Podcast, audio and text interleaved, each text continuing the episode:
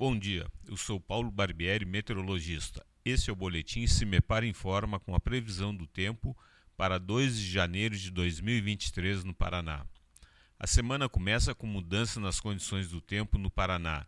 Áreas de instabilidades associadas a uma frente fria que avança sobre o oceano na altura do Rio Grande do Sul provocam pancadas de chuvas acompanhadas de descargas elétricas nas regiões sudoeste, oeste e noroeste do estado já durante a madrugada. Nesses setores, o tempo deve permanecer chuvoso no decorrer do dia.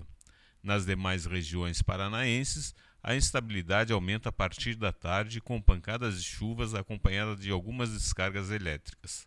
A temperatura mínima está prevista para a região sul, 15 graus, e a máxima deve ocorrer na região noroeste do estado, 32 graus.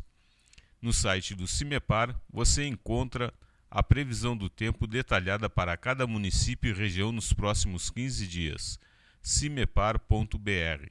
CIMEPAR Tecnologia e Informações Ambientais.